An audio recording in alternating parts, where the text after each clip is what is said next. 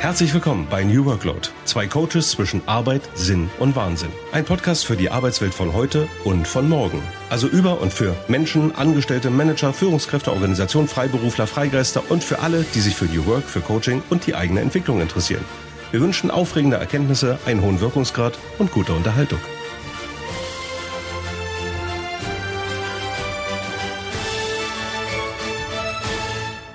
Hallo Björn. Hallo Daniel.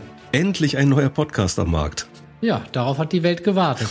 ja, aber ein Podcast mit einer, so behaupte ich es mal, ganz besonderen, womöglich sogar einzigartigen Themenmischung. New Workload, zwei Coaches zwischen Sinn und Wahnsinn. Mit dem Titel haben wir ja schon so einiges beschrieben, was unsere Hörerinnen und Hörer erwarten dürfen. Work, es geht also um Arbeit. Es geht um New Work. Also um Fragen und Antworten, wie wir in der Welt von heute und von morgen zusammenarbeiten wollen. Es geht um Organisationen, um Kulturen, um Führung und um Coaching-Themen. Und da ja nun das Suchen und Finden von Purpose wie das ja auf Neudeutsch heutzutage heißt, das Gebot der Stunde zu sein scheint, geht es bei uns auch um Sinn und manchmal eben auch um Wahnsinn. Das kann man so sagen. Das ist ja auch immer, vielleicht ist das auch schon ein äh, Metathema, liegt ja immer auch ein bisschen im Auge des Betrachters. Ganz genau. Und nun könnten wir natürlich einfach drauf losquatschen, was gutes Coaching ausmacht oder über das Für und Wider einer Vier-Tage-Woche diskutieren. Aber wir haben ja mit dem New Workload Podcast etwas Besonderes vor. Wir beide teilen nämlich die Leidenschaft für Popkulturthemen. Wir beide tauschen uns sehr gerne über Filme und über Serien aus und wir haben wiederholt festgestellt, dass eben ganz viele Filme, Serien, Bücher, Geschichten einfach nur so gespickt sind mit Themen, die wiederum mit Organisation, mit Leadership und mit Coaching-Themen zu tun haben. Und diese Geschichten, ob nun im Kino oder als Streaming-Format oder was auch immer, diese liefern eben anschauliche Beispiele ohne Ende. Ja, man könnte auch einfach sagen, es macht mehr Spaß, sich über diese Themen zu unterhalten, wenn man sich dabei auch gleichzeitig über die Lieblingsserien, Filme, und Geschichten auch unterhalten kann oder vielleicht sogar deswegen extra nochmal da reinguckt. Das stimmt, ja, völlig richtig. Vielleicht aber noch ganz kurz zu uns beiden. Also wir teilen eben diese gewissen Leidenschaften für dieses sehr bunte Themenspektrum. Wir beide sind unternehmerisch tätig, haben bereits in unterschiedlichsten Organisationen, Branchen und Unternehmensgrößen gearbeitet und wir sind beide als Business Coaches tätig. Das soll vielleicht an der Stelle zur Vorrede reichen und zu uns als Personen. Steigen wir doch vielleicht mal in das heutige Thema ein, weil wir haben uns für unsere Erstlingsfolge, Björn, ja, was ganz Besonderes vorgenommen. Ich glaube, man kann sagen, wir haben uns schon mal gleich eines unserer Lieblingsthemen vorgenommen. das, das stimmt. Und mit Blick auf die heutige erste Folge könnte man überleiten mit den Worten der Weltraum. Unendliche Weiten. Bei ja. eingefleischten Trackies ne, und auch bei dir merke ich gerade, wie sich der Puls erhöht und äh, unschwer zu erkennen, soll es heute um Star Trek gehen. Ich kann aber gleichzeitig alle beruhigen, die befürchten, es ginge jetzt nur um Raumschiffe und Klingonen. Star Trek soll auch in dieser ersten Folge nur Mittel zum Zweck sein und uns viele anschauliche Beispiele liefern. In jedem Fall ist Star Trek für uns beide weitaus mehr als einfach nur eine Science-Fiction-Serie. Das kann man so sagen. Aber wir machen natürlich jetzt keinen reinen Star Trek Podcast, deswegen Nein. lassen wir langatmige Geschichten darüber, warum bestimmte Dinge so toll sind an Star Trek und wo genau wir unsere Nerd-Seiten auspacken, wenn wir ja. zugucken. Wir wollen uns ja heute vor allem angucken, was kann man aus Star Trek Lernen zum Thema Führung. Ja, man kann zumindest ergänzen, es geht ja bei Star Trek ganz oft um philosophische Themen, um Weltanschauungsthemen. Es geht aber eben auch um Organisationen, um Teams. Man denke an die Brückenbesatzung diverser Raumschiffe. Und wie du völlig richtig sagst, es geht auch um Führung und um Führungspersönlichkeiten. Genau, und uns beiden sind ja da vor allem zwei. Wir könnten natürlich auch über weitere reden, aber wir haben uns jetzt vor allem für zwei entschieden, anhand derer wir das heute besonders festmachen wollen. Mhm. Und das sind die beiden Raumschiff Enterprise Kapitäne Kirk und Picard. Oberflächlich betrachtet könnte man sagen, unterschiedlich könnten die beiden kaum sein. Richtig. Wie ist denn so der Captain Kirk? Naja, der Captain Kirk, der ist so ein, das, das ist so ein Haut drauf, würde ich sagen. Ne? Das ist so ein, mhm. so ein hemdsärmeliger, ähm, gut aussehender, äh, großgewachsener Typ, der sicherlich auch so ein, so ein, so ein, so ein Frauenheld und vielleicht auch so ein bisschen macho-artig, würde man, würde man heute sagen. So könnte man James T. Kirk charakterisieren. Ja, Ja, auf jeden Fall. Finde ich gut beschrieben. Und da ist schon optisch betrachtet ähm, Captain Jean-Luc Picard, wie er, ähm, also der Captain der Enterprise in The Next Generation, ja schon ein Unterschied. Ähm, ja. Ein sichtlich älterer, ähm, also auch, auch zum damaligen Zeitpunkt bereits etwas älterer ähm, Herr mit äh, Halbglatze und sicherlich nicht von der athletischen Figur wie James C. Kirk, sein Vor-Vor-Vorgänger sozusagen bei der Enterprise gewesen ist. Nee, ganz im Gegenteil. Er ist äh, einerseits ein, kann man glaube ich schon sagen, intellektueller. Mhm. Das spielt hier aber gar nicht so eine riesengroße Rolle für uns. Ne? Er ist äh, vor allem ein Visionär. Er ist, er ist er ein Visionär, ist zweifelsohne. Ein Visionär, ja. Der es auch immer wieder schafft, diese Vision in den Führungsalltag, in den Arbeitsalltag auf der Enterprise zu integrieren, äh, für den die Vision wirklich Leitbild im Leben ist äh, und in der Arbeit. Ähm, und er ist einer, der die Meinungen der anderen, seiner Untergebenen schätzt, der ja. diese einlädt, der immer im Fokus hat, diese besser zu machen, äh, ihr ganzes Potenzial entfalten zu können. Ja. Also er, er, möchte einen Raum gestalten, der es den anderen ermöglicht, ihre, ihr bestes Selbst zu werden. Und dennoch ist er auch jemand, der, wenn es notwendig ist, und es ist notwendig in der Serie, Entscheidungen zu treffen. Ich wollte gerade noch ergänzen, dass das Spannende ist, auch ein Captain Picard kann mal zuhauen, wenn es notwendig ist. Na, also es gibt, genau. gibt äh, zahlreiche Folgen, wo ähm, Captain Picard sich ähm, nicht nur diplomatisch und wie eine ausgeglichene Führungspersönlichkeit präsentiert, sondern halt auch mal die Pferde mit ihm durchgehen. Ne? Und wo er tatsächlich auch mal wirklich den, den Kämpfer gibt. Und das ist, glaube ich, das, das Spannende. Und da wollen wir heute hinschauen was macht diese, was macht diese beiden Führungspersönlichkeiten aus? Wo gibt es Parallelen? Wo gibt es Unterschiede?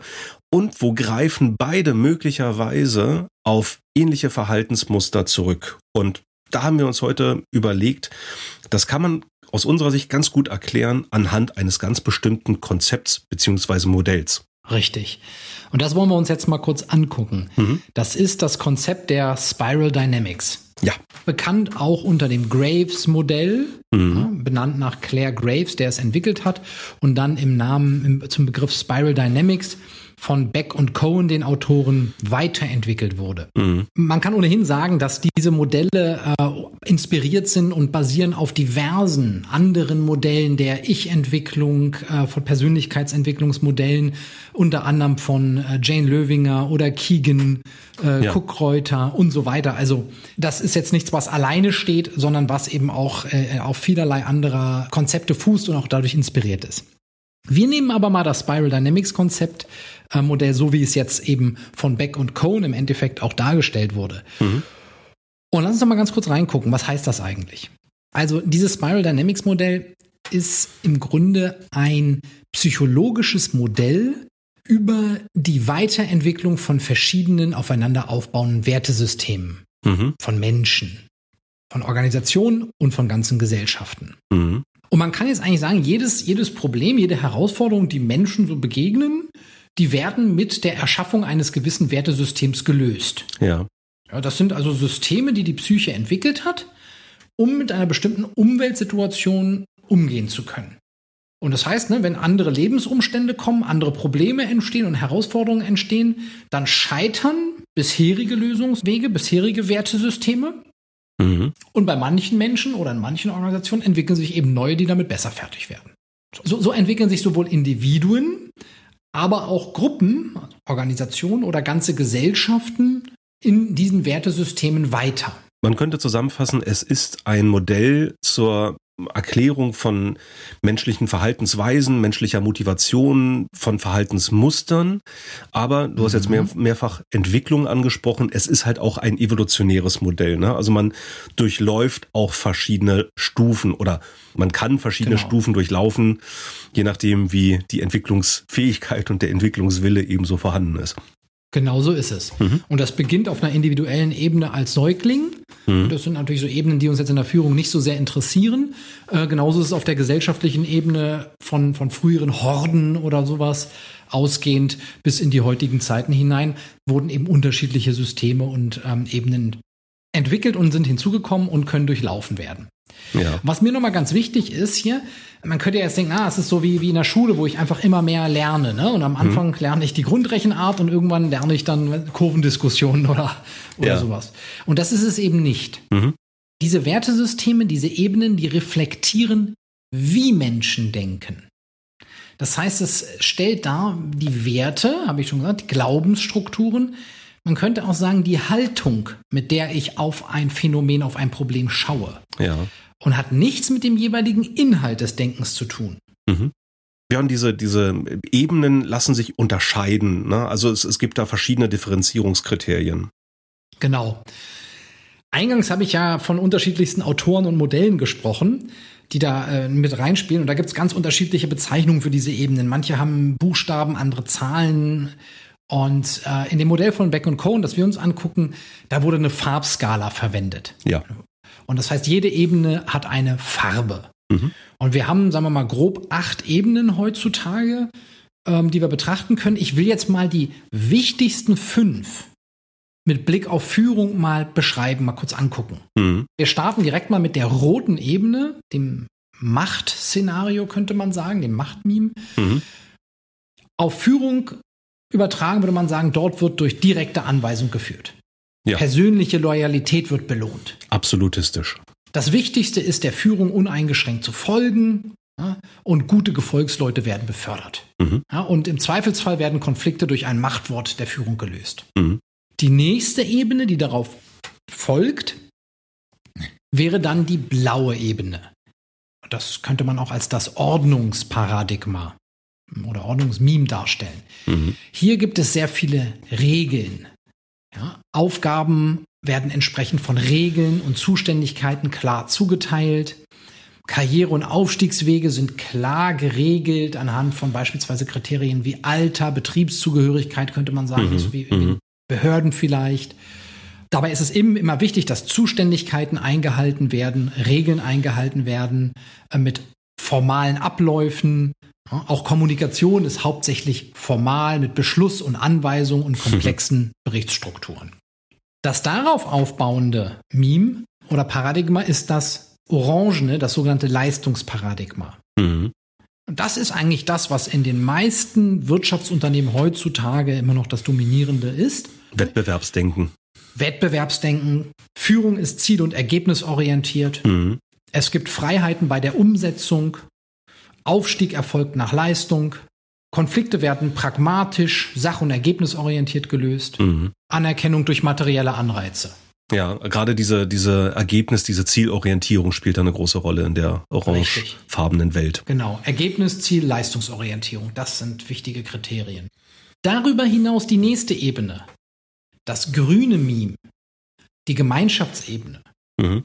Dort ist es wichtig, dass Führungskräfte einfühlsam sind, persönlich auf den Einzelnen eingehen, dass sie selber auch Gefühle zeigen. Harmonie ist ganz wichtig. Das heißt, Kontroversen werden eher vermieden, der Konsens wird gesucht, Diversität wird als Ressource verstanden. Also mhm. schon eine ganz andere Art auf Führung zu schauen. Eine andere Haltung. Eine ganz andere Haltung, genau. Mhm. Alle die gerade von mir beschriebenen Ebenen, die gehören zum sogenannten ersten Level. Ja. ja. Jetzt die nächste ist quasi das zweite Level. Mhm. Und hier besteht ein fundamentaler Unterschied. In der zweiten Ebene ist eine soweit eine Persönlichkeitsentwicklung vorangegangen, dass es zu einer Integration aller darunterliegenden Ebenen kommt. Das heißt, die Personen, die jetzt aus dem zweiten Level auf Führung oder auf die Welt blicken, können von diesen unterschiedlichen, gerade von mir erläuterten Ebenen quasi können da sich Sachen rausziehen. Sie haben das integriert. Sie können die Vor- und Nachteile dieser unterschiedlichen mhm. Ebenen verstehen und daraus entsprechend ein flexibleres Handlungsbild ableiten. Ja. Auf der ersten Ebene war das noch ein bisschen anders. Da sind die Menschen meist stärker noch in ihrer Ebene verhaftet und lehnen die anderen Ebenen tendenziell eher ab. Mhm. So, und auf dieser zweiten Ebene, da gibt es jetzt das gelbe Meme, das Integrationsmeme. Mhm. Hier ist eben ein Gedanke, dass Führung unterstützend ist. Alle ja. Interessen und die Funktion des Gesamten, des Ganzen im Blick haben. äh, vertrauensvoll ist Führung. Führung ist auch eher verteilter. Mhm. Persönliches und Sachliches ist in einer situativen Balance. Konflikte werden als Entwicklungschance verstanden. Verhaltensweisen fördern, Dinge ermöglichen, so in die Richtung. Genau. Mhm. Ganz wichtiger Punkt, Führung erkennt und fördert das individuelle Potenzial aller. Ja, also das ist okay. der entscheidende Punkt für die Führung auf dieser Ebene. Mhm. Damit haben wir eigentlich schon mal einen ganz guten Schnelldurchlauf gemacht durch diese, durch diese Ebenen. Ich glaube, die anderen, die anderen Farben, also wenn man Spiral Dynamics einfach mal googelt, dann kann man sich die, die, die Farb, äh, aufeinander aufbauenden Farbschemata äh, nochmal genau anschauen. Ähm, inwieweit die einzelnen Farben jetzt irgendwie Sinn oder Unsinn ergeben, spielt keine Rolle. Ähm, es gibt da gewisse Eselsbrücken, die, die man sich angucken kann. Aber Björn, vielleicht machst du es mal an einem konkreten Beispiel fest. Vielleicht deklinierst du mal ganz kurz die, die unterschiedlichen Meme-Stacks, äh, wie sie eben auch genannt werden, mal anhand eines konkreten Beispiels durch. Gute Idee. Lösen wir uns mal von der Theorie und kommen zur genau. Praxis. Ja.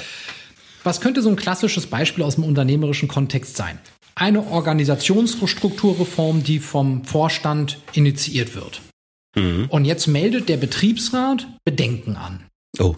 Aus der roten Ebene, aus der roten Machtebene heraus würde eine Reaktion vielleicht plakativ so aussehen, der Betriebsrat ist der Feind und der Widerstand muss im Keim erstickt werden. Der Betriebsrat sind die Romulaner.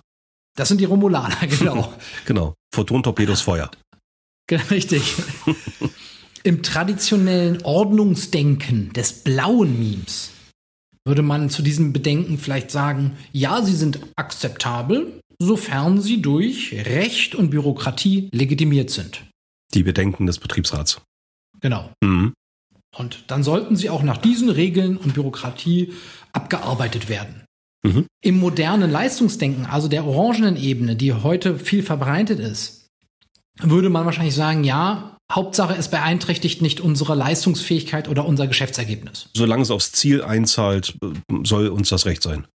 Genau. Mhm. Äh, wichtig, wichtiger Hinweis nochmal, wir sind jetzt hier natürlich sehr plakativ unterwegs. Ja, ja, klar. So aus der grünen Haltung heraus, der Gemeinschaftsebene, würde man wahrscheinlich sagen, hey, diese Bedenken sind wichtig, denn es ist wichtig, dass sich diese Gruppe Betriebsrat und auch alle anderen Gruppen äußern können und einbringen können. Mhm. Und jetzt, wie sieht das aus der gelben Second-Level-Ebene aus, aus dem integrativen systemischen Denken?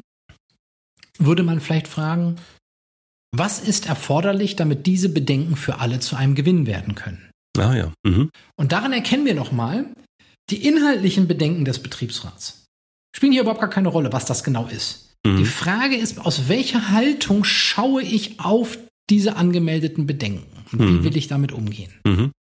Wie nehme ich den Betriebsrat als, als Verhandlungspartner sozusagen wahr oder als Mitgestalter? Genau. Mhm.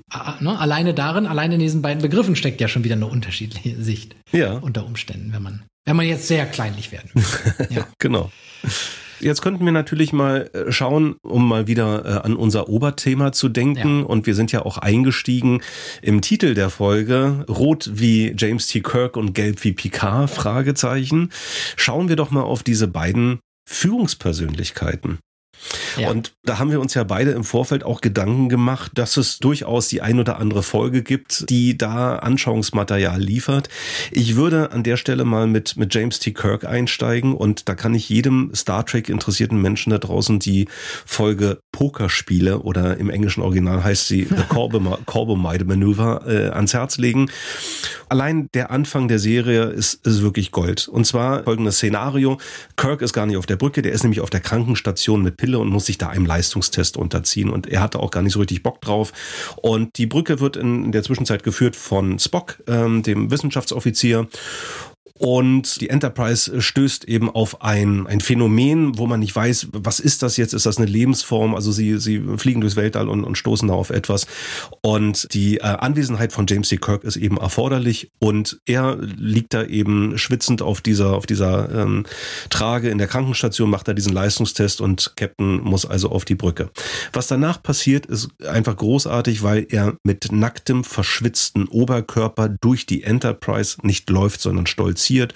Und hier kann man wirklich erkennen, okay, das Alpha-Tier ist gerade auf dem Weg zur Brücke. Das Lustige ist auch, kaum einer nimmt Notiz davon, als sei es das Selbstverständlichste von der Welt, dass der Captain einfach mal mit nacktem Oberkörper durch äh, die Enterprise läuft. Und auch die ganze Kameraperspektive, also äh, alles auf ihn gerichtet. Ähm, sobald er auf die Brücke kommt, ändert sich die Perspektive. Man schaut über seine Schulter quasi. Also alles ist auf ihn fokussiert und man nimmt das Ganze eben aus Sicht dieser Führungspersönlichkeit äh, wahr. Und Kirk geht eben in diese Situation rein. Er wirkt auch schon so leicht angenervt, weil ja, er muss wieder alles regeln und entscheiden und ähm, strahlt dabei groß, größtmögliche Souveränität aus. Er ist stark und wirkt unverletzlich. Ja, also ähm, long story short, Kirk ist der große Held, haut alle raus, rettet allen den Hintern. Kirk ist der Macher, Kirk ist rot. Und damit äh, könnte man auch sagen, unterscheidet er sich ähm, nicht nur in dieser Folge, sondern auch in vielen anderen Folgen, unterscheidet er sich oftmals in seinen Handlungsweisen von Jean-Luc Picard. Genau, der zwar auch solche Verhaltensweisen gelegentlich zeigt, mhm. äh, jetzt vielleicht nicht so so dargestellt, wie du es gerade anhand dieser wirklich klasse Szene gemacht hast, ist wirklich lustig. Ähm, wo das ganze, ja, wo das ganze auch nochmal so bildlich unterstützt wird, ja, nicht durch den ja. eingeölten Überkörper. Ja. Aber Nein, wir haben ja Picard vorhin schon ein bisschen, ein bisschen erklärt, wie, wie, wie, wie wir ihn wahrnehmen. Mhm. Und eine Szene, finde ich, die das ganz besonders toll zeigt, ist aus der Folge Rikers Versuchung. Mhm. Auf Englisch heißt die Hide and Q. Mhm. Und in dieser Folge wird der erste Offizier, William Riker, von einem ganz mächtigen Wesen mit übermenschlichen Kräften versehen. Mhm um ihn in Versuchung zu führen, mit diesen Kräften dann eben falsch umzugehen. Mhm. Also quasi ein Test, ein Charaktertest. Mhm. Und in einer Szene gelingt das dann im Grunde auch äh, fast. Äh, das heißt, dieser Riker hat Superkräfte und kann Gedanken lesen und kann allen anderen auf der Enterprise jetzt quasi ihre sehnlichsten Wünsche erfüllen. Mhm. Gruselig. Und er, er, bietet das den Offizieren auf der Brücke dann auch an. Mhm. Nach einer. Und Picard möchte das nicht. Ich mhm. äh, möchte ihn halt schützen vor da, davor, diese Versuchung zu gehen. Aber anstatt jetzt einen Befehl zu geben und zu sagen, nein, das machen Sie nicht, mhm. äh, oder eventuell autoritäre Führung auszudrücken, mhm. geht er einen anderen Weg. Er bringt seine Meinung zum Ausdruck, mhm. dass er das nicht möchte. Aber er stellt es jedem Führungsoffizier auf der Brücke frei, das Angebot von Riker anzunehmen oder auch nicht. Mhm. Und vertraut in die Weisheit und das Verantwortungsbewusstsein seiner einzelnen Offiziere. Ja, es ist ein schönes Sinnbild für die Figur Jean-Luc Picard. Ja. ja, was dann eben auch nicht nur dazu führt, dass diese Offiziere das alle ablehnen, ihre sehnlichsten Wünsche erfüllt zu bekommen durch eben diese Magie im Endeffekt. Auch Riker selber kommt dann in dem Prozess zu der Erkenntnis, dass das der falsche Weg wäre. Mhm. Und somit hat Picard eigentlich seinen Offizieren und insbesondere auch Riker in dieser Situation wieder die Möglichkeit gegeben, zu wachsen. Ja. Über sich selbst hinauszuwachsen, sich weiterzuentwickeln, Verantwortung zu übernehmen für ihr eigenes Handeln und eben nicht direktiv von oben herab das mit einem Machtinstrument zu beenden. Ich glaube, hier blitzt schon so ein bisschen durch, was dieses Konzept der Spiral Dynamics ausmacht, weil es geht ja nicht darum zu sagen, du bist so und du bist so ohne Wenn und Aber, ne? sondern diese Memes werden halt auch situativ abgerufen, könnte man sagen. Natürlich passiert das äh, weitestgehend unbewusst, aber es ist halt eben sehr situationsbedingt, weil das hatten wir auch schon eingangs angedeutet. Natürlich ist auch Picard mal der Kämpfertyp, wenn es drauf ankommt. Und wenn eine Entscheidung, die vielleicht auch mit Aggression und Gewalt zu tun hat, erforderlich ist in dieser Serie, in dieser Geschichte, dann wird die Entscheidung so getroffen. Und genauso kann auch ein Kirk deutlich diplomatischer sein oder auch zurückhaltender sein und muss nicht immer quasi der rote Haut drauf sein. Genau so ist es. Insbesondere eben bei der Entwicklung dann in diese Second Tier, in diese hm. zweite hm. Ebene mit der gelben Ebene ähm, hinein, kann man halt sagen, dass die Freiheitsgrade im Umgang mit anderen, mit Situationen, mit sich selbst einfach wesentlich größer werden. Ja. Während ich auf den unteren Ebenen, wenn ich eine da eine Ebene stark ausgeprägt habe, da kann man eher von einer Art Autopilot sprechen. Mhm, mhm. So wie bei Kirk, der eben fast immer so handelt. Ja. Auf der gelben Ebene habe ich dann schon einen wesentlich höheren Freiheitsgrad und kann situativ angemessener handeln. Ja. Und dennoch gibt es immer wieder zahlreiche Situationen, wo man merkt, okay, Picard ist jetzt nicht irgendwo der, der durch und durch überlegene Moralapostel, der alle immer integriert, sondern auch er fällt immer wieder auf Meme-Stacks zurück, die, die da drunter liegen. Und auch er ist am Ende des Tages nur ein Mensch, der sich über Anerkennung freut, der möchte, dass man stolz auf ihn ist. Ja, das, da gibt es auch genug Beispiele in der gesamten Serie, die das sehr gut belegen. Absolut. Und gleichzeitig ist er eben ein sehr selbstreflektierter, ja. demütiger, stets offener Charakter. Ja, durch und, und durch. Ja. Insofern haben wir damit eigentlich schon unterschiedliche Facetten gezeigt. Nicht? Ja, du hattest äh, letztens in einem Gespräch zwischen uns die Folge Die alte Enterprise angesprochen. Da ist es auch nochmal sehr schön äh, dargestellt, wie der Kontrast ist. Ne? Also wie, wie, wie ein Picard, der sich in einer in einem alternativen Szenario sozusagen entwickelt hat, nochmal ganz anders sich darstellt. Ne? Und, also das äh, ist, ist toll. Vor allem, da müssen wir kurz mal eine Lanze brechen. ähm, für das also Storytelling das von Star Trek. Für, für Storytelling in jedem Fall, ja. auch für die schauspielerische Leistung von ja. Patrick Stewart, der diesen Jean-Luc Picard spielt. Ja. Das finde ich toll. Lass uns da mal ganz kurz äh, noch mal reingucken, wie diese Geschichte, von der du gerade sprachst, mhm. genau aussieht. Da ging es ja darum, dass es in der Vergangenheit eine Veränderung des Raum-Zeit-Kontinuums gegeben hat, wie man so schön sagt. Das heißt, ja ein Event, eine Schlacht ist, ver ist verloren gegangen, die sonst vielleicht gewonnen wäre. Mhm. So.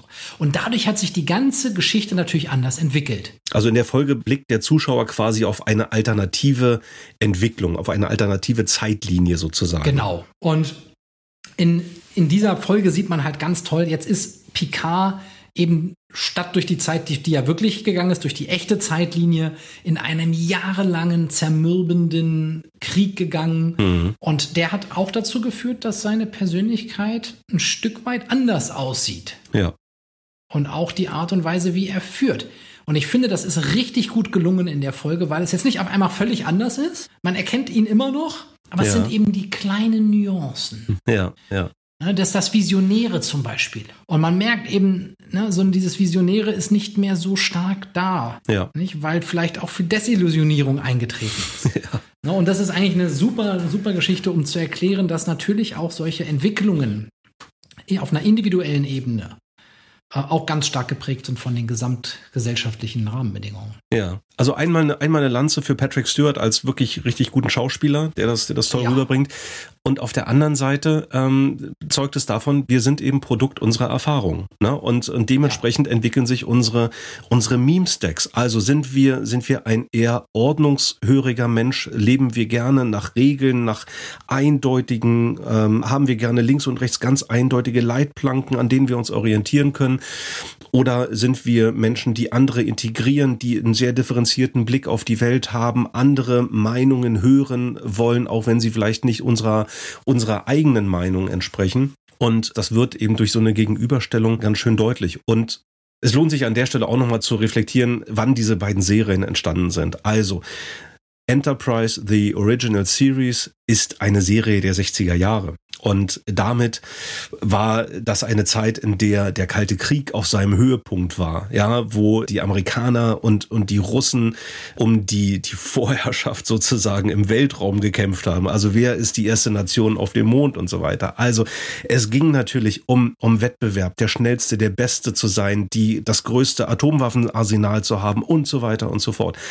Und jetzt Zeitsprung, komplett andere Zeit. Star Trek The Next Generation mit, ähm, mit Jean-Luc Picard als Captain ist in den späten 80ern, frühen 90ern entstanden und ausgestrahlt worden, nachdem der eiserne Vorhang gefallen wurde und wo man möglicherweise auch ja, vielleicht gesellschaftlich betrachtet eine andere Form von Aufbruchsstimmung, Neuanfang, Neuorientierung erleben konnte. Und das verdeutlicht nochmal, wir, wir reden über ganz unterschiedliche Zeiten, über ganz unterschiedliche Notwendigkeiten auch. Ähm, Herausforderungen, die an Führung gestellt wurden und werden mit, mit Blick auf die beiden Serien und mit Blick auf die beiden Protagonisten.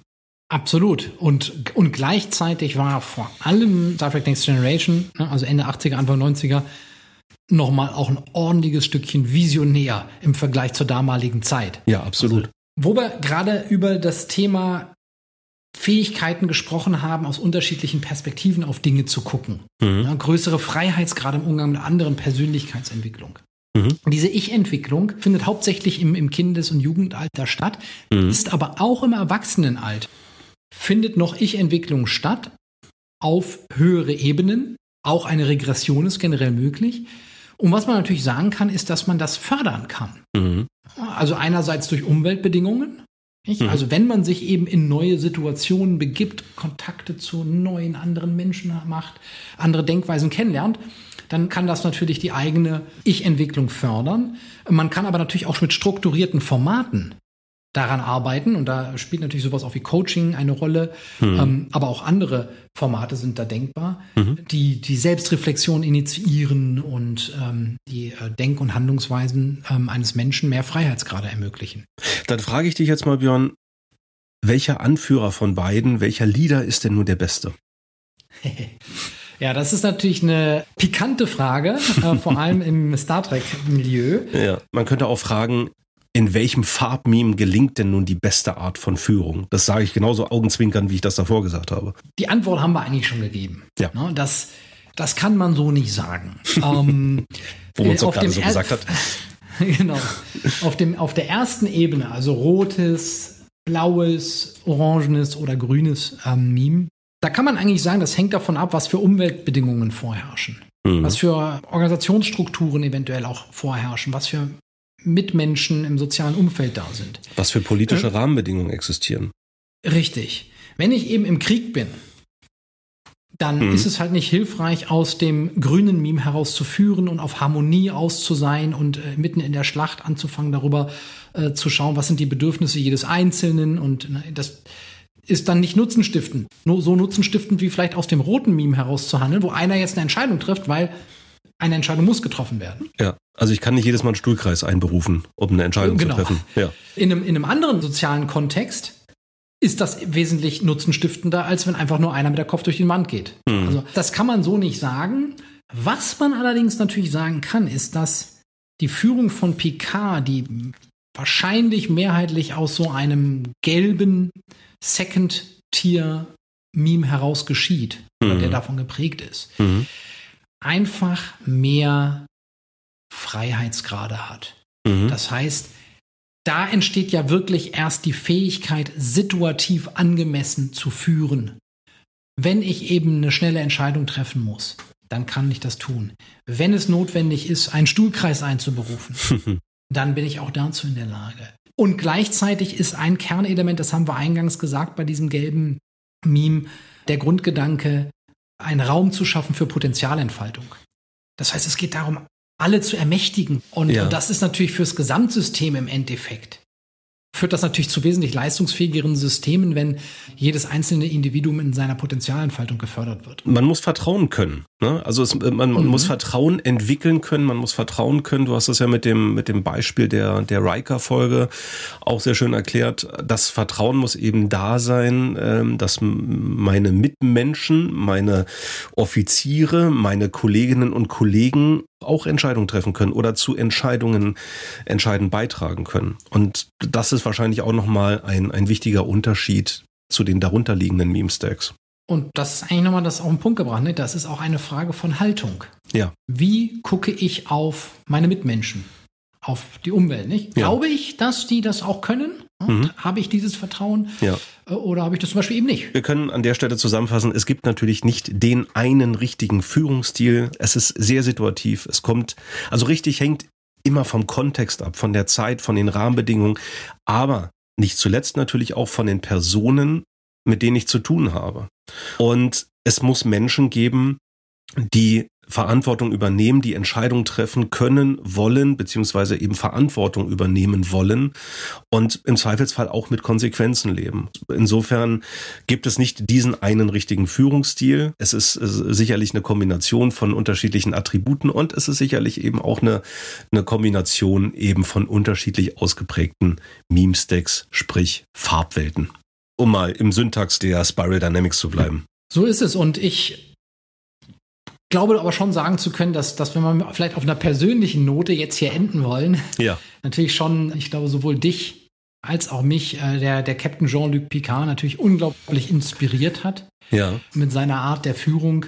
letzten Endes kann man eben sagen, all das, was dort in diesen Science-Fiction-Serien aus dem Star Trek-Universum passiert, lässt sich mühelos eben in die heutige reale irdische Welt übertragen. Ja, weil es geht eben darum, Menschen zu, zu integrieren. Also wenn wir eben auf das Thema Führung schauen, es geht darum, Menschen zu integrieren und das eben, ja, mit, mit dem richtigen Gespür, dem richtigen Blick, der richtigen Haltung in Bezug auf die jeweilige Situation, die jeweiligen Rahmenbedingungen zu machen. Und natürlich auch eben, wie ich, wie ich schon sagte, mit Blick auf die Menschen, mit Blick auf die Charaktere, mit denen man es zu tun hat.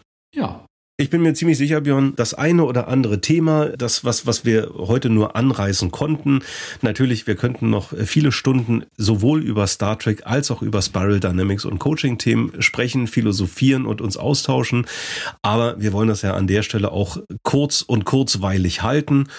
Insofern möchte ich zu guter Letzt ähm, ja, unsere Hörerinnen und Hörer aufrufen, uns zu schreiben. Hat euch das Thema gefallen? Was können wir besser machen? Gibt es spezielle Themen mit Blick auf Coaching, Arbeit, New Work, Organisationsentwicklung und so weiter und so fort, die euch brennend interessieren, die wir mal genauer beleuchten sollten? Dann könnt ihr uns schreiben. Wir haben nämlich eine wunderschöne E-Mail-Adresse eingerichtet. Und die lautet, Björn? Engage at newworkload.de. Genau. Wie könnte es mit Blick auf unsere Erstlingsfolge zum Thema Star Trek anders sein? Engage at newworkload.de, aber ganz allgemein gesprochen, wir freuen uns über Engagement, wir freuen uns über Antworten, über Feedback von euch, liebe Hörerinnen und Hörer. Und ja, lieber Björn, hat mir Spaß gemacht, war für mich äh, unterhaltsam wie kurzweilig und ich freue mich definitiv auf weitere Themen aus der Arbeitswelt, aus der Coachingwelt mit dem ganz besonderen Aufhänger aus der Welt der Popkultur. Ja, geht mir ganz genauso. Live long and prosper. Bis zum nächsten Mal. Danke Björn, mach's gut. Bis die Tage. Tschüss.